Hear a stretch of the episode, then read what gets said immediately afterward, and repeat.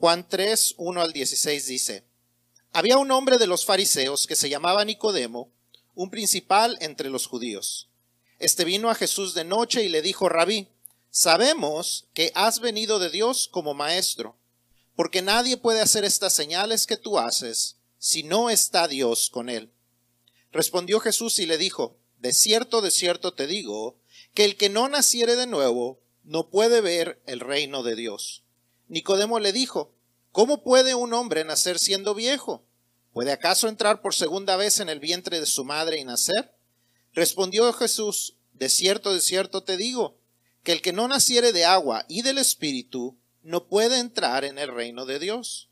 Lo que es nacido de la carne, carne es, y lo que es nacido del Espíritu, Espíritu es. No te maravilles de que te dije, os es necesario nacer de nuevo. El viento sopla de donde quiere y oye su sonido, mas ni sabes de dónde viene ni a dónde va. Así es todo aquel que es nacido del Espíritu. Respondió Nicodemo y le dijo, ¿cómo puede hacerse eso? Respondió Jesús y le dijo, ¿eres tú maestro de Israel y no sabes esto? De cierto, de cierto te digo, que lo que sabemos, hablamos, y lo que hemos visto, testificamos, y no recibís nuestro testimonio. Si os he dicho cosas terrenales y no creéis, ¿cómo creeréis si os digo las celestiales?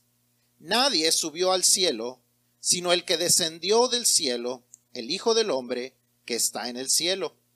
Y como Moisés levantó la serpiente en el desierto, así es necesario que el Hijo del Hombre sea levantado, para que todo aquel que en él cree no se pierda, mas tenga vida eterna. Porque de tal manera amó Dios al mundo, que ha dado a su Hijo unigénito, para que todo aquel que en él cree no se pierda, mas tenga vida eterna. Señor, te damos gracias por tu palabra. Te damos gracias porque tú nos bendices a través de ella, nos hablas, nos hablas de la gran promesa que tú tienes para cada uno de nosotros. Te damos gracias por el regalo que tú nos das de la salvación y de la vida eterna por medio de Jesucristo. Damos gracias por hacernos de nuevo, por hacernos nuevas criaturas. Ayúdanos a entender esto. Ayúdanos a aprender lo que tú quieres que aprendamos dentro de esta historia, Señor. Que aprendamos tus principios, que podamos vivirlos, que podamos vivir en la victoria que tú nos has dado, Señor. Damos gracias, Padre, por lo que tú has hecho, porque nada es eh, a causa de nosotros, Nada es provocado por nosotros, nada es por lo que nosotros hacemos, sino todo es por lo que tú has hecho, Señor, por lo que tu Hijo Jesucristo hizo por nosotros. Father, we are so grateful for your word. We're grateful because you bless us through it, you speak to us through it. You show us the victory that we have in Jesus. You show us how you have given, given us a new birth, how you've given us a new life, a new purpose you've given us eternal life, and none of it because of what we've done or who we are, everything because of what you've done and because of what your Son Jesus Christ did for us. So, Father, let us understand what you want to teach us, help us apply it into our lives, and help us share it with others. As we ask you and we thank you in the name of Jesus Christ, your Son. Amen. Amén. ¿Pueden tomar sus asientos? Hemos estado eh, ya por 25 semanas hablando de la historia más grande jamás contada. Y una de las cosas que hace esta historia, la historia de Jesús, la historia más grande jamás contada, una de las cosas es el hecho de que nos provee un nuevo nacimiento, la oportunidad para un nuevo nacimiento. En esta porción bíblica vemos a este personaje, Nicodemo. Nicodemo es un hombre muy parecido al tipo de persona que tal vez encontramos todos los días alrededor nuestro. Es un hombre que podríamos decir vive una vida buena. Era un hombre judío con una buena posición, un buen estatus. Nos dice Juan que, era, que él era uno de los principales entre los judíos, o sea, que era parte del concilio que dirigía al pueblo en materias religiosas bajo eh, la supervisión del imperio romano. Jesús nos dice que él era un hombre que era maestro de la ley, no solamente era un principal, sino era un maestro de la ley. Era un fariseo, nos dice también Juan, que eran hombres que se acataban eh, en gran manera a las reglas religiosas y a las reglas morales. Vivía lo que normalmente denominaríamos una buena vida. Era lo que llamaríamos una buena persona. Como les digo, todos conocemos ese tipo de personas a nuestro alrededor. Es más, nosotros tal vez hemos llegado a ser ese tipo de personas. Tal vez éramos ese tipo de personas antes. Que cuando alguien nos contó acerca del Evangelio y nos hablaba del pecado, a lo mejor nosotros decíamos, pero yo no soy una persona mala. O tal vez nos hemos encontrado con personas a las que les compartimos el Evangelio y, y ellos dicen, pero yo soy una persona buena. No le hago daño a nadie. Vivo una buena vida. Trato de ayudar a mis semejantes. Tal vez nos hemos encontrado con ese tipo de personas a nuestro alrededor, pero vemos que Jesús le dice que todo eso que Él es no es suficiente para Él. No era suficiente. Yo creo que hemos llegado a ver personas así y, a lo mejor hasta hemos dicho, ay, ¿para qué comparto el Evangelio? Hasta a lo mejor ya estés cristiano. Se comporta mejor que algunos de los hermanos de la iglesia. Pero vemos que Jesús sabía la verdadera necesidad de este hombre. Él sabía que necesitaba un nuevo nacimiento, al igual que muchas de las personas que están a nuestro alrededor. Tal vez aún a lo mejor como algunas de las personas que están aquí esta mañana. Nicodemo llega saludando a Jesús de una manera ciertamente humilde. Vemos que, que Jesús, que, perdón, que Nicodemo se acerca a Jesús de noche se acerca de manera humilde y le dice, eh, sabemos que vienes de Dios como maestro. Sabemos que vienes de Dios como maestro porque las señales que tú haces no las puede hacer cualquier persona. Aunque los líderes religiosos en público lo trataban como un pecador, aún como un poseído de parte de Satanás, vemos que Nicodemo viene con una actitud muy distinta. Él viene de manera humilde delante de Jesús. Pero vemos la respuesta de Jesús y Jesús ignora completamente el saludo que, le trae eh, Nicodemo y como si casi le hubiera tal vez leído el pensamiento a, a la razón por la que venía Nicodemo, le responde directamente, se va directamente al grano Jesús. Y le dice, de cierto, de cierto te digo que, que el que no naciere de nuevo no verá el reino de Dios. Sin nacer de nuevo, no se puede ver el reino de Dios. Nicodemo, a pesar de ser maestro de las escrituras, como que necesita un poco más de clarificación en lo que Jesús le está tratando de decir. Y entonces Jesús le explica lo que es el nuevo nacimiento. Y esa explicación es lo que vamos a estar estudiando esta mañana para entender por qué necesitamos un nuevo nacimiento y para que celebremos lo que Dios ha hecho por nosotros si ya hemos experimentado el nuevo nacimiento. Mi oración es que entendamos cuán grande es la bendición que tenemos si ya somos cristianos, si ya hemos nacido de nuevo. Hay una gran bendición o hay grandes bendiciones a causa de lo que Jesús hizo por nosotros y en nosotros. Debemos de pensar en, esa, en ese nuevo nacimiento si es que hemos recibido a Cristo. Eh, eh, en inglés, en, español no oigo tanto la frase, pero en inglés se usa mucho la frase cristianos nacidos de nuevo.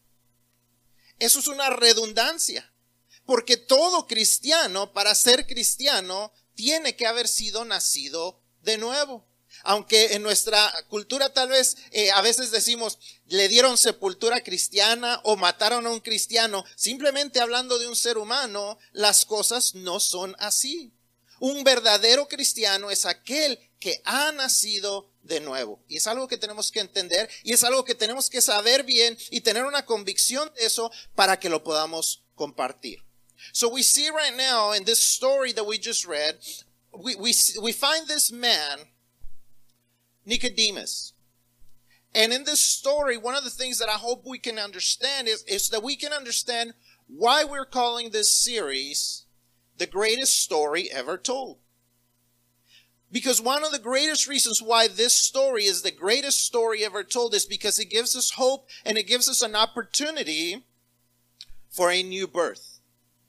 when we understand what this great, what makes this story great, one of the things we ought to understand is that it gives us an opportunity for a new birth. And, and that's something that Jesus is trying to explain to Nicodemus uh, as, as Nicodemus comes to him. Because Nicodemus was a person that is very much like the kind of person that we are surrounded by. The kind of person who we would call a good person. Nicodemus lived a good life. He was a person who had a good status. He was a person who was was part of the council of the religious council in in the in in Jerusalem for all the Jews. There was a there was a council that was in, in charge of leading the Jews as as they were supervised by the Roman Empire. And so he was in a good position. Not only that, but he was in a good position because not not only was he one of the, the main persons, not only was he a leader, but he was actually a teacher. Jesus says, Are you not a teacher of the law? I mean, he, Jesus knew that this man was a person in charge of teaching others. So he was a respected person. He was a, uh, a Pharisee. John tells us that he was a Pharisee. And a Pharisee was a man, a, a very religious person who would try very, very hard to live a very good life, a very moral life, to respect the, the religious laws and the moral laws. So when you saw that kind of person, when you would see a Pharisee, you would think that is a good person. They would try not to harm others. They would try to do what the commandment said. He lived a good life. But when he comes and encounters Jesus, Jesus tells him that is not enough. What you are living is not enough. Because what you are doing, whatever you are doing as a human being, is never going to be enough. He comes and he comes very humbly and he comes before Jesus and says, We know.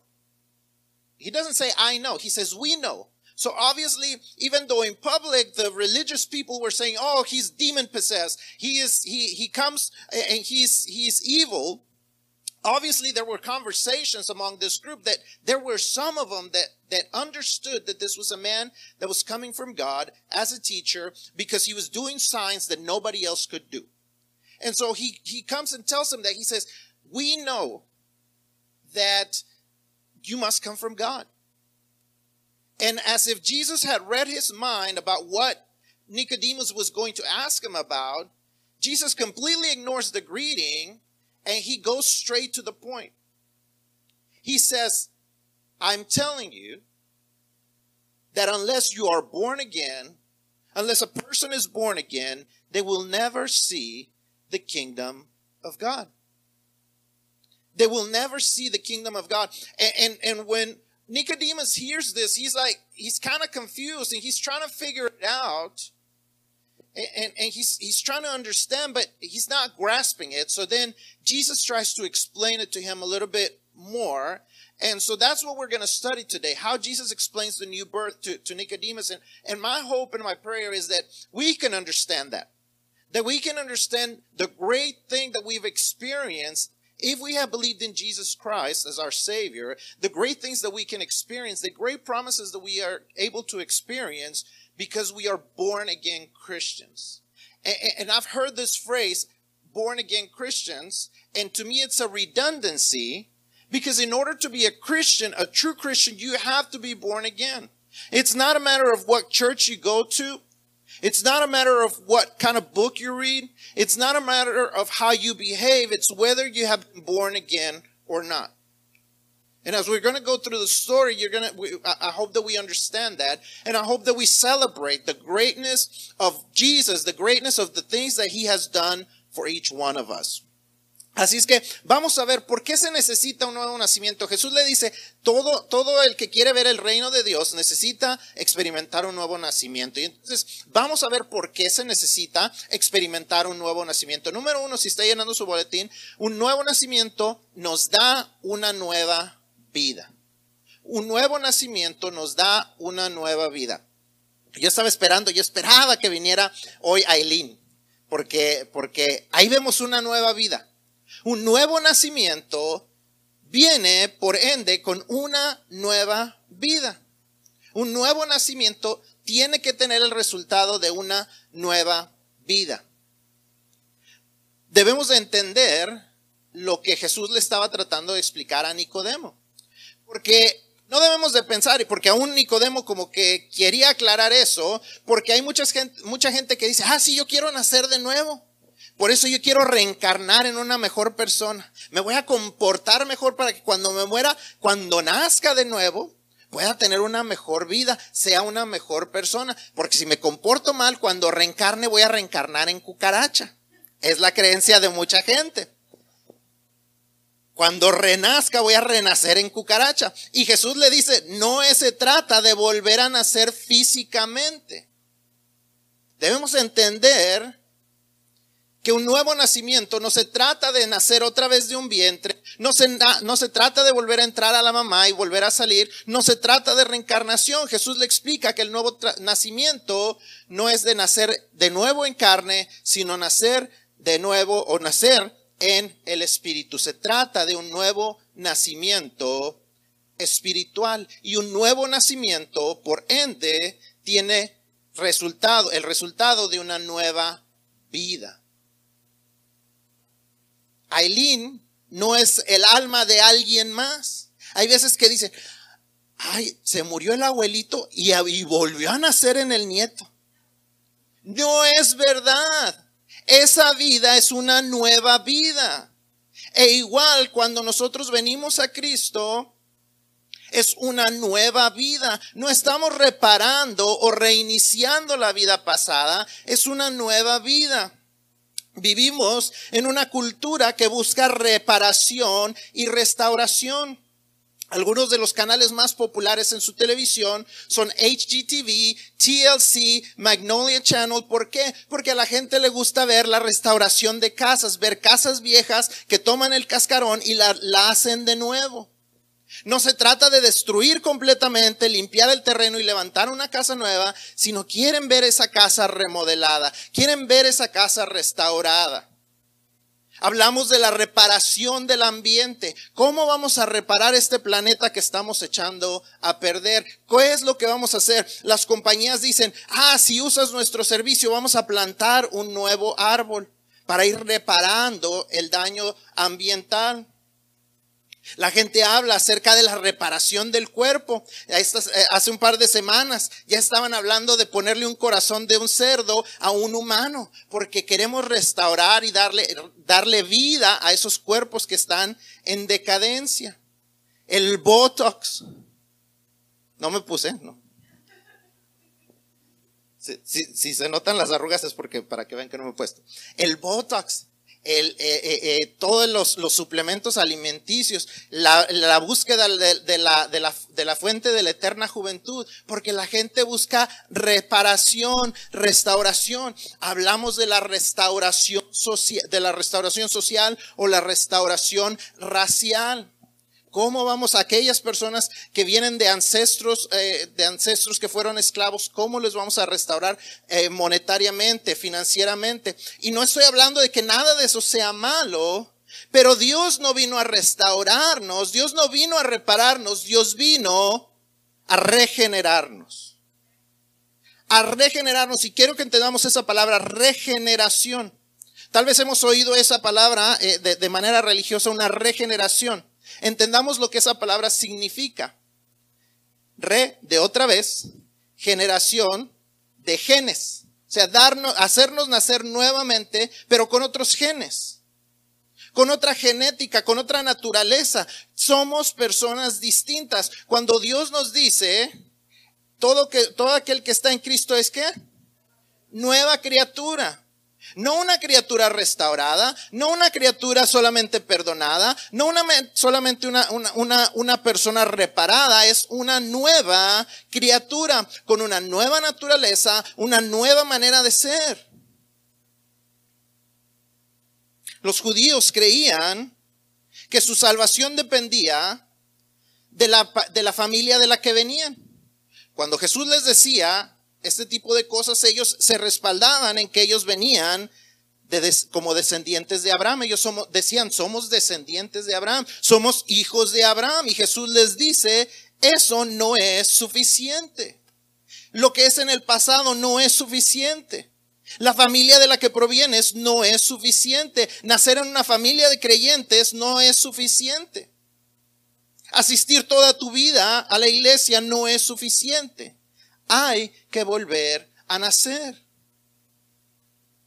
Tienes que nacer de nuevo. Solamente así podemos vivir una vida nueva. Una nueva vida nos da la oportunidad de comenzar de nuevo, apreciar la oportunidad, aprender de los errores y cambiar de rumbo, porque ya no es la misma vida, es una nueva vida. No se trata de reparar nuestras vidas, sino de que se regeneren. No se trata de ser más morales o mejor portados, se trata de dejar que Cristo nos haga de nuevo. Es volver a empezar, es dejar que su Espíritu, su Espíritu Santo, que Él nos prometió a los creyentes, nos guíe a una nueva vida. No podemos nada más confiar en una oración para salvación, sino debemos buscar que Él haga una regeneración en nosotros. Es experimentar el poder de Dios en nosotros por medio de su Espíritu Santo. Es poder ver cómo nuestras vidas se van transformando. Es poder ver en nuestras vidas cómo Él vence el pecado que nosotros no podíamos vencer por nosotros mismos. Es poder dejar atrás aquellas cosas que, que tratábamos y tratábamos y tratábamos y no lo podíamos lograr y cuando Él viene lo dejamos atrás. Aquello que no podíamos hacer por nuestras fuerzas, Él lo hace en nuestras vidas porque somos nuevas criaturas y nuestros deseos son nuevos y nuestra manera de ser es nueva. Es poder experimentar verdaderamente una nueva vida. Un nuevo nacimiento no solamente nos da la, la oportunidad de una nueva vida, sino que nos permite vivir un nuevo propósito. So a new birth, it's important that we understand why we need a new birth. And a new birth, what it gives us for one, for once, it, it, it's, it gives us a new life. Jesus tells them, you must be born again. And so, sorry. And so Nicodemus is trying to understand. He wants to make sure that he's understanding well. And so he says, so am I supposed to be born again from my mother? I'm supposed to be going back into my mother's womb? Am I understanding this correctly? And people misunderstand being born again in various different ways. They might think just like Nicodemus. They might think uh, about reincarnation. Oh well, I have to behave well because if I don't if I don't behave well when I die, I will come back as a roach. But if I behave well, I will live a better life. He's, Jesus is not talking about reincarnation. See, some people have the belief that, oh, the, the, the, the great grandparent died, but then when the baby was born, he came back. he looks just like him. That's not it. That is not it. I got it.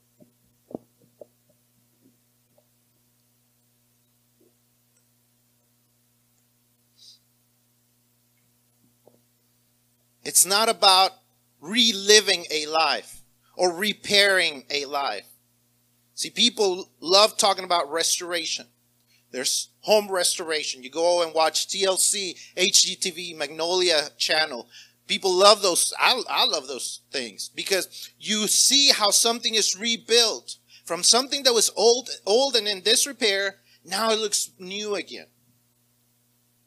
They repair it. They talk about environmental restoration. Go and use this search engine and we will plant a tree. Go and do this and we will plant a new tree. As if we can restore or uh, in order to restore what has been destroyed in our environment. People talk about repairing your body. How to restore your body. What are the new treatments? What is the new thing that we can use? There's Botox. There's all these things about your skin and there's all these things about new, new healthcare and about using a, a pig's heart in order to help a person. And I'm not saying there's anything wrong with all those things, but we live in the midst of a, of a culture that looks for reparation. Jesus is not into reparation. Jesus is not into restoration. Jesus is into transformation and regeneration. It's about making new again. It's about making some uh, uh, something completely new out of what was already there. He's not going to repair someone's life. He's going to regenerate it. And the word comes from the, the re is the, the, the prefix of something that is done again. Gen, gen, generation, regeneration. The generation part is about genes. It's about creating something with new genes, with new, with, with uh, a new, out of a new substance, something that is completely different from what it used to be in the past. That's what makes us be able to, to like things that we didn't like in the past. That's what makes us be able to not like the things that we used to like in the past. That's what helps us defeat, defeat, uh, sin that we could not do on our own because now we are a new person with a new nature and being led by a new spirit. Before we were Christians, we were led by the spirit of darkness. When we come to Christ, we are led by the spirit of God. If we have made a decision to receive Jesus into our hearts, it's not just about a prayer in order to get a ticket to heaven. It's about truly letting Him make us a new creature it's about letting Him give us a new nature, a new life. When we see a new baby, that is a new life. And that new life not only has new life, but it also has a new purpose, a new opportunity, a new way of living. It has the a baby, a new baby has an opportunity to live something different than what everyone else lived in the past has a new purpose. A new baby has a new purpose. Sometimes they might not see it for a while, but they have a new purpose. And that's the other thing that we can, that we receive with a new birth. Entonces, no solamente tenemos una nueva vida, sino que tenemos un nuevo propósito. Un nuevo nacimiento nos da un nuevo propósito. Jesús le dice a Nicodemo que para ver el reino de Dios se necesita nacer de nuevo. Ahora entendamos qué es el nuevo, eh, perdón, el reino de Dios. Primero, tenemos que entender que el reino de Dios no es un lugar. Tenemos que entender eso. Tenemos que entender que el reino de Dios no es un lugar. Es el reino de Dios a, nuestra, a nuestro alrededor, en nuestras vidas. Cuando le dice, solamente aquel que ha creído, aquel que ha nacido de nuevo puede ver el reino de Dios Solamente esa persona puede entender lo que es el reino de Dios.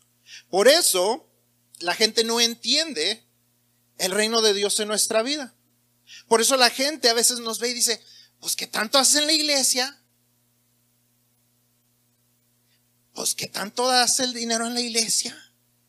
Pues ¿qué tanto sirves en la iglesia? Ni te pagan. No lo entienden porque no entienden lo que es el reino de Dios. No comprenden ¿Por qué venimos y servimos gratis? No comprenden cómo es que venimos aquí los domingos cuando podríamos estar haciendo otra cosa. Porque no comprenden el reino de Dios. El reino de Dios solamente se entiende y se, se experimenta cuando hemos nacido de nuevo. No comprenden cómo lo que nos gustaba antes ya no nos gusta. Ay, pero si, mira, bien que nos íbamos al baile, ¿por qué ya no te vas? Mira bien que te ponía yo ahí la botella y bien que te la tomabas, ya, ya no. No comprenden porque no lo han experimentado. Oye, ¿por qué ya no hablas como antes? Porque no entienden que nuestra boca ya no está bajo nuestro control, está bajo el reino de Dios. No han entendido lo que es el reino de Dios, no han entendido que el reino de Dios no se trata de un lugar físico. La gente piensa, ah, si vuelvo a nacer, voy a ver el reino de Dios, el reino de Dios, allá donde reina Dios, allá en el cielo, donde no lo vemos. Ah, si nazco de nuevo, eso es lo que voy a ver. Sí, pero no solo eso. El reino de Dios no es solamente un lugar físico, sino la autoridad divina participando activamente en nuestra vida. El reino de Dios no está allá en el cielo solamente, sino aquí también, en cada persona en quien Dios reina. En cada persona que le ha dado el control de su vida a Él. ¿Cómo se ve eso? Jesús nos enseña que el reino de Dios es la presencia invisible del Espíritu haciéndose visible por medio de nuestras vidas. ¿Entendemos eso? Ahorita lo vamos a ver. Es la presencia invisible del Espíritu haciéndose visible por medio de nuestras vidas. Nadie ve al Espíritu Santo, pero lo pueden ver en cómo nos comportamos nosotros.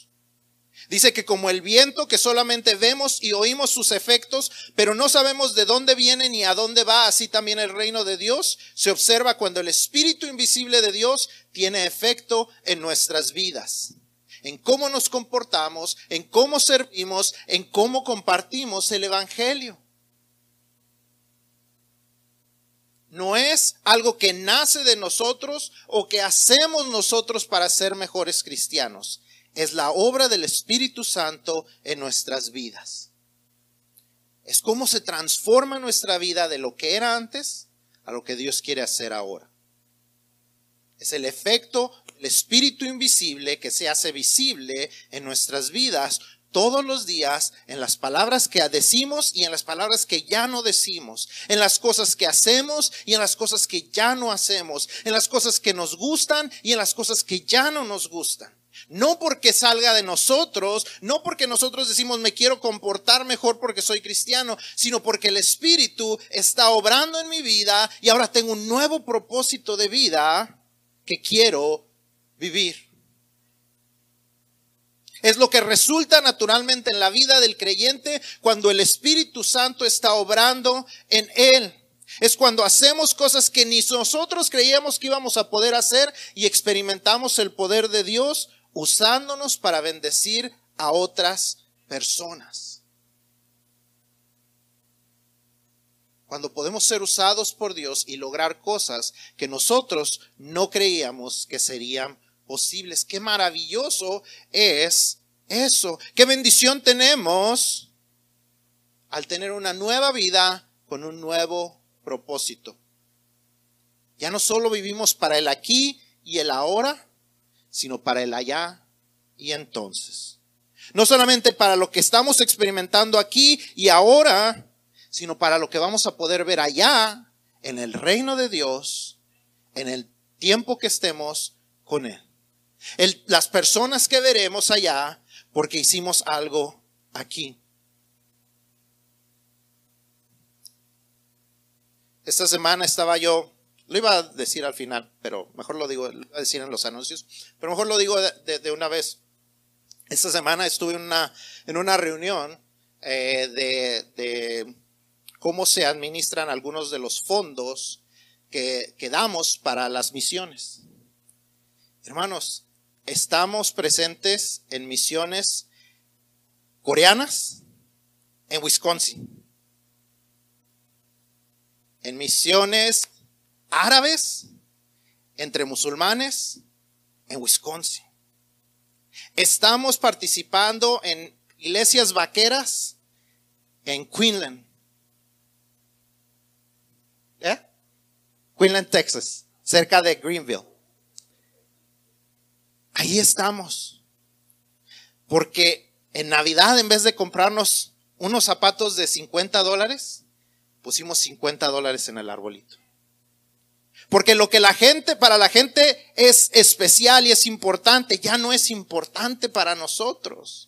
Esto ahora es importante para nosotros.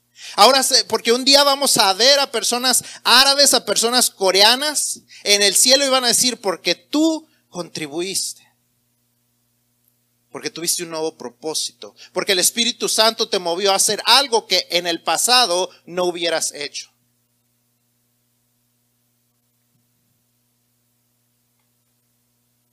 Eso hace una nueva, un nuevo nacimiento en nosotros.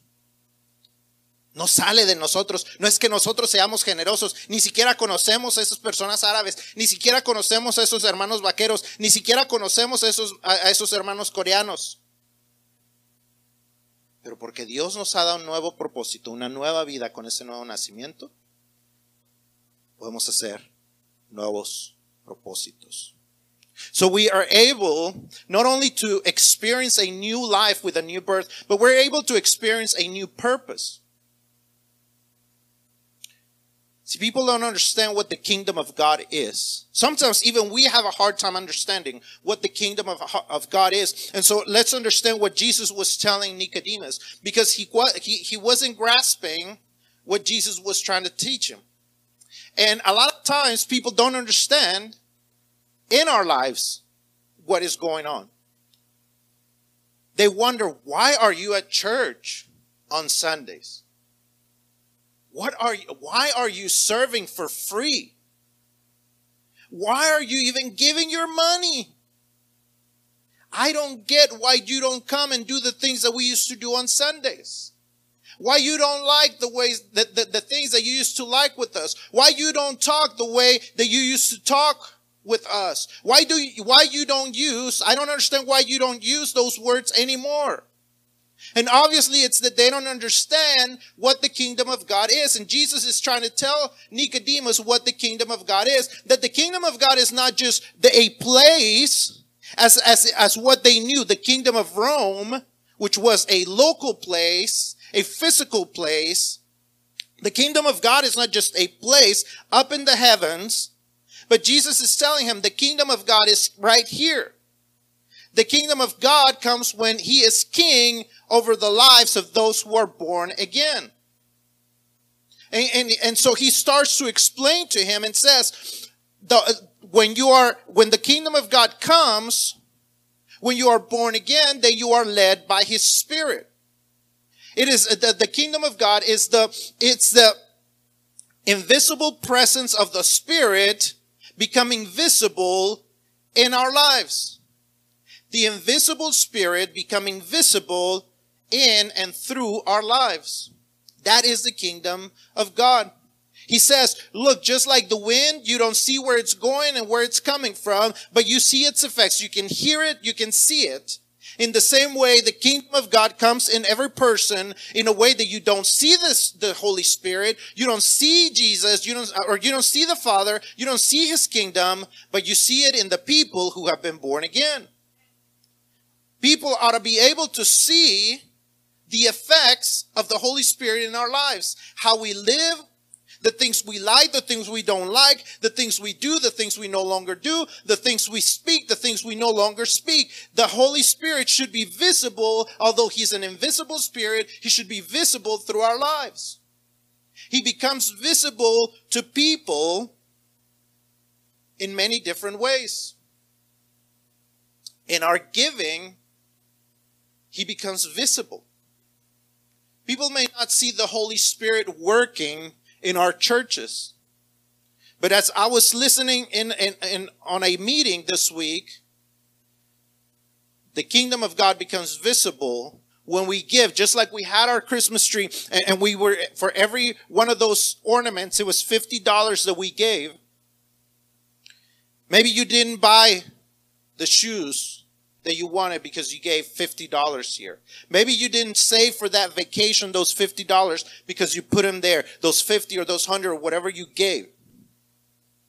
Because, but, but you gave them because you have a new purpose and a new life and, and, and the Holy Spirit has moved you and, and he, the kingdom of God has moved you to do things that you wouldn't have done in the past. And as I was listening in the story, uh, uh or in this meeting, I, I heard the stories of churches that are being planted there's a Korean church that's being planted in Wisconsin. There's an Arabic church in the midst of a lot of new immigrants, of new uh, Islamic immigrants, that the gospel is going to be preached at because of what we have given. That a, a new cowboy church is going to be open in Quinlan, Texas because of the offerings that we've given.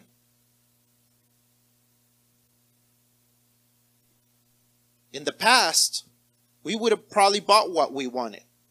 But now that we're led by the Holy Spirit to give and to give generously, you're going to get to see up there in the kingdom of heaven, in the kingdom of God up in heaven, you're going to be able to see faces that otherwise wouldn't have been there if you hadn't given. See, when we are able to do the kingdom of God here and now, we're going to get to experience it then and there. When we get up there, we're going to see people that we didn't expect, that more than likely we didn't even meet, and they're going to say, I was able to hear the gospel because of what you gave. They were able to open a church because of what you gave. They were able, I was able to hear the gospel because of the little box of, of Christmas presents you gave for me. All the way across the world.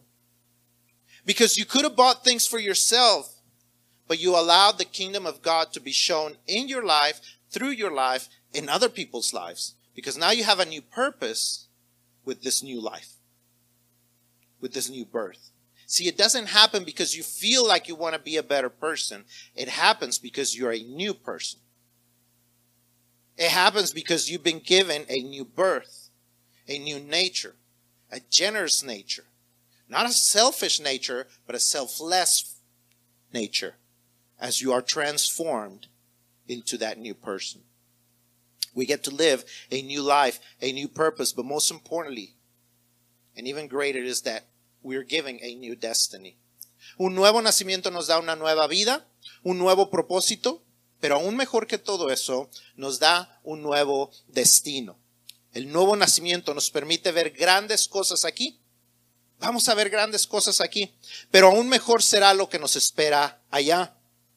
El destino de todo ser humano, a causa de su pecado, a causa de sus malas decisiones, a causa de las cosas que hace en contra de Dios, es la perdición eterna. El eterno castigo en el infierno. La muerte eterna como paga del pecado, como nos dice Romanos 6:23. Pero el amor de Dios no desea que eso suceda. El apasionado amor de Dios se manifestó al dar generosamente a su Hijo único para potencialmente cambiar el futuro de la humanidad. El último versículo que, leímos en Juan 3:16, Jesús le está hablando a Nicodemo y le dice esto. Se lo voy a decir en una, en una paráfrasis que yo escribí de Juan 3:16. Tal vez el versículo más conocido en la Biblia, tal vez es el primero que usted se memorizó, tal vez es el único que usted se ha memorizado. Pero es un versículo importante y es importante que lo entendamos. Dice, Dios amó tanto al mundo, no solo a los judíos, no solo a los elegidos, no solo a los religiosos, no solo a los espirituales, que entregó, Él entregó no a la fuerza, sino por amor, a su único hijo. No un hijo adoptado, sino el único que es hecho de la misma sustancia que él. Para que todo aquel, o sea, de manera ilimitada y universal, aquel que cree, aquel que verdaderamente pone su confianza, su esperanza en él, no se pierda, que no se vaya al infierno por la eternidad, sino que tenga vida eterna a partir de ahora con la presencia y el poder del Espíritu, con el reino de Dios visible y a través de sus vidas y hasta poder entrar en la morada eterna para todos los santos. Eso era lo que Jesús estaba tratando de transmitirle a Nicodemo. De tal manera fue el amor de Dios, que envió al único hijo que él tenía que es de la misma sustancia, porque nosotros somos sus hijos, pero somos hijos adoptados. Pero el único que era de la misma genética, de la misma sustancia, con el mismo poder que él, lo entregó para que todo aquel que quiera poner su confianza en él, en lugar de irse al castigo eterno que se merecía, pueda tener una vida eterna. Un nuevo nacimiento nos da una nueva vida, un nuevo propósito pero sobre todas las cosas nos da un nuevo destino. No porque lo merezcamos, sino porque Él nos lo ha querido dar. Ese nuevo destino está disponible para todo aquel cree, que cree, perdón, y experimenta ese nuevo nacimiento. Ese nacimiento, ese nuevo nacimiento estuvo un día disponible para ti, un día estuvo disponible para mí. Los que hemos recibido ya el regalo de la salvación al recibir a Jesús como nuestro Señor y Salvador y hemos experimentado ese nuevo nacimiento en nuestras vidas. Y también está disponible a las personas que están a nuestro alrededor. Familiares, amigos, vecinos, a nuestra comunidad, y tienen el potencial de transformar sus vidas aquí, sus propósitos de vida y sobre todo sus destinos eternos. La gente puede aparentar al igual que Nicodemo, que viven buenas vidas. Pero sin un nuevo nacimiento, su destino sigue siendo el mismo necesitan conocer la verdad que tú y yo hemos conocido, que tú y yo hemos creído. Esa verdad de la que tenemos el privilegio, pero también la responsabilidad de compartir claramente, como lo hizo Jesús. Decirles que sin un nuevo nacimiento no pueden ver el reino de Dios. Qué bendición será ver a las personas a las que les contamos, por las que dimos, que un día las veremos allá con nosotros, que un día pasaremos el resto de, de nuestra eternidad con ellos. Esas personas que su destino fue transformado al nacer de nuevo, porque les contamos, porque dimos una ofrenda, porque vivimos conforme a nuestra nueva vida, a nuestro nuevo propósito y los guiamos a un nuevo destino.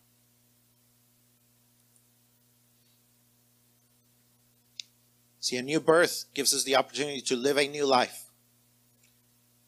to live a new purpose, but most importantly, to have a new destiny. Being born again gives us a new destiny. We only, not only do, do we get to see new things here and, and great things here, but the things that we will see in the future are even greater. Although we deserved, as every other human being, to go to hell because of the, of the sins that we committed, the decisions that we've made. We all deserve, the, the wages of our sin is death, according to Romans 6.23. But yet, God's love was so great that he sent his only son so that if we received them and we allowed him to, to transform our lives, to give us a new life, a new birth, that would not be our eternal destiny. I wrote a, paraphrases of John 3:16. John 3:16 is basically telling us this. God so loved the world, not just the Jews, not just the elect, not just the religious, not just the spiritual, that he gave. He wasn't forced to, but he lovingly gave his one and only begotten son, the only one that is of the same substance as him, not an adopted one.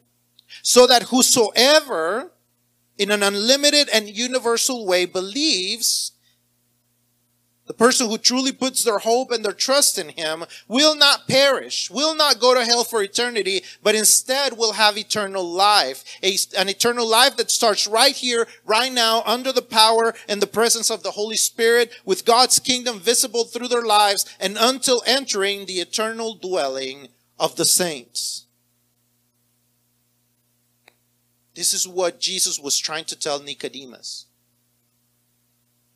Nicodemus was trying to come to him, trying to figure out what it was that, that was the reason for Jesus to come. Why it was that he should listen to him. And Jesus goes straight to the point and tells him this God loved the world so much that he sent his one and only Son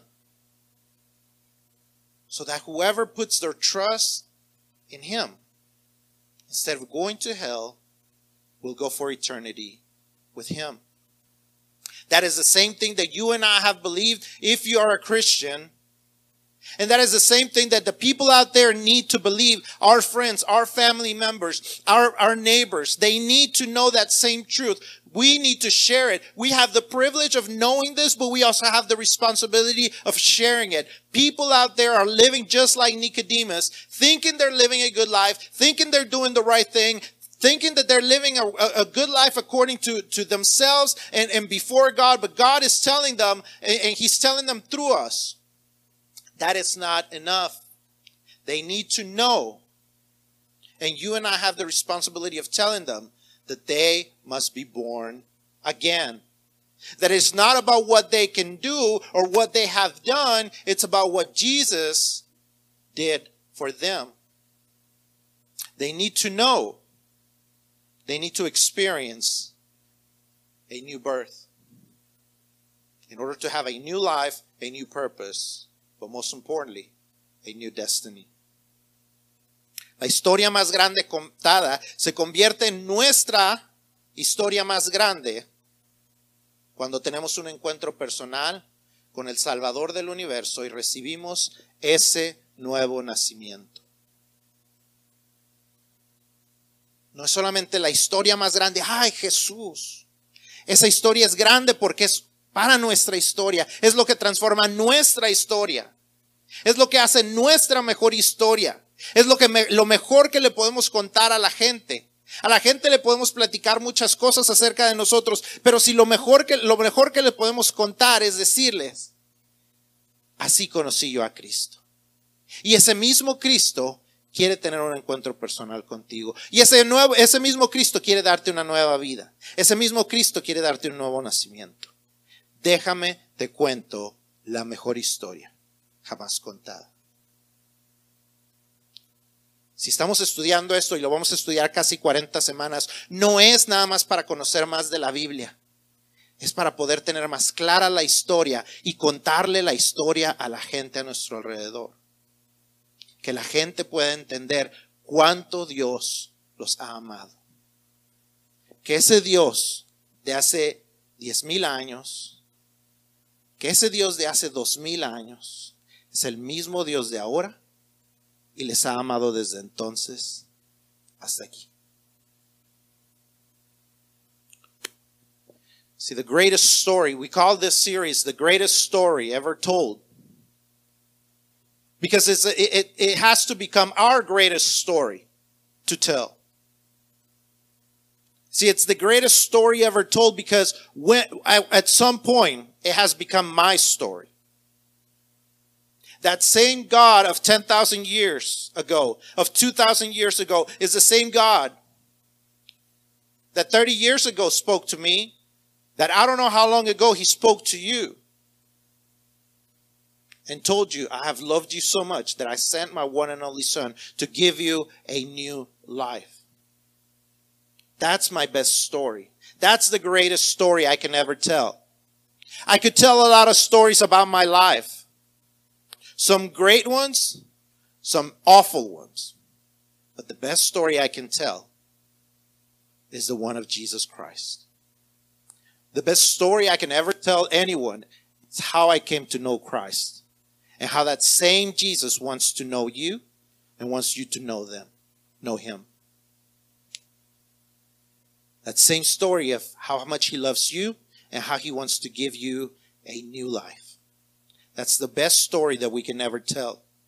It's not just about knowing.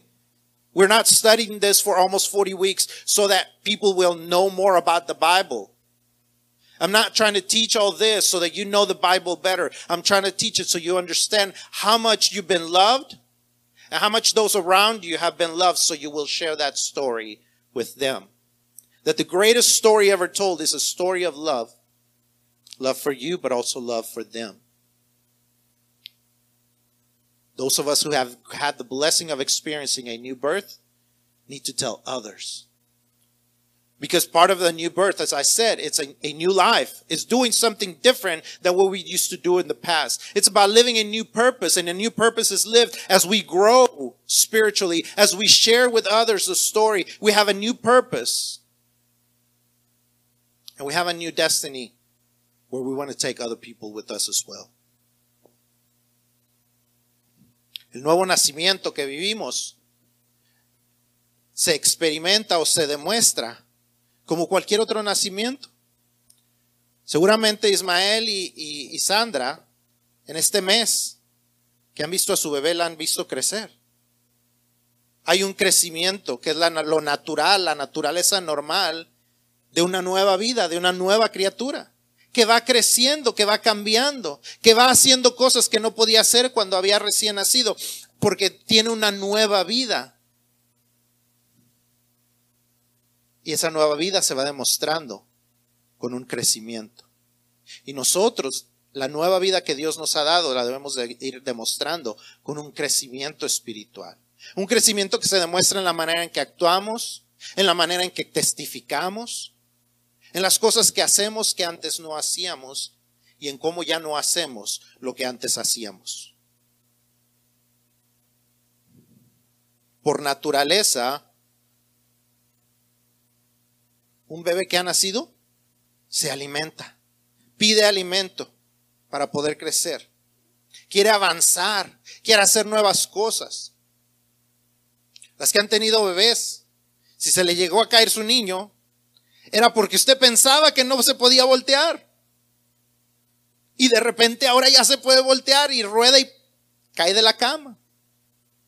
Porque un bebé por naturaleza cuando va creciendo hace cosas que antes no podía hacer. De igual manera, si nosotros hemos experimentado un nuevo nacimiento, antes tal vez no podíamos compartir el Evangelio cuando acabamos de creer. Pero ahora debemos de poder hacerlo y si no lo podemos hacer, debemos aprender a cómo hacerlo. Si no estamos creciendo, algo está sucediendo. Tal vez no, hay un, no ha habido un nuevo nacimiento. Tal vez hemos estado en la iglesia, tal vez hemos, hemos crecido en la iglesia, hemos, hemos, nos gusta la iglesia, pero no ha habido un nuevo nacimiento. Y eso Jesús nos dice, no es suficiente. Tiene que haber un nuevo nacimiento. If you're not growing spiritually, you have to think maybe you have not had a new birth. Maybe you've grown up in the church. Maybe you love coming to church. But you haven't been born again. And if that's you, today is the day that you can make a decision say, I know that Jesus came for me that there's nothing I can do because I'm a sinner and I'm unable to save myself. But because I want to trust the one that God sent, I want to be born again. And if that is you, today I want to I want you to pray with me. I want you to pray I, want you to pray with me. Tal vez usted nunca ha nacido de nuevo. Yo quiero invitarle que cuando estemos en el tiempo de oración usted ore conmigo y tome esa decisión de ser nacido de nuevo. Porque entonces experimentará lo que usted no ha podido experimentar hasta ahorita. Si usted no está creciendo, tal vez necesita experimentar eso. Y le puedo asegurar que su vida será completamente distinta. Pero si usted ha nacido de nuevo, usted siente que está creciendo, celebre y dele gracias a Dios por hacer lo que usted no podía hacer por usted mismo. Por hacer lo que usted no podía hacer por usted misma por darle una nueva vida, un nuevo propósito y un nuevo destino. Hoy es un día de victoria, hoy es un día de agradecimiento por lo que Dios ha hecho por ti, por lo que Dios ha hecho por mí.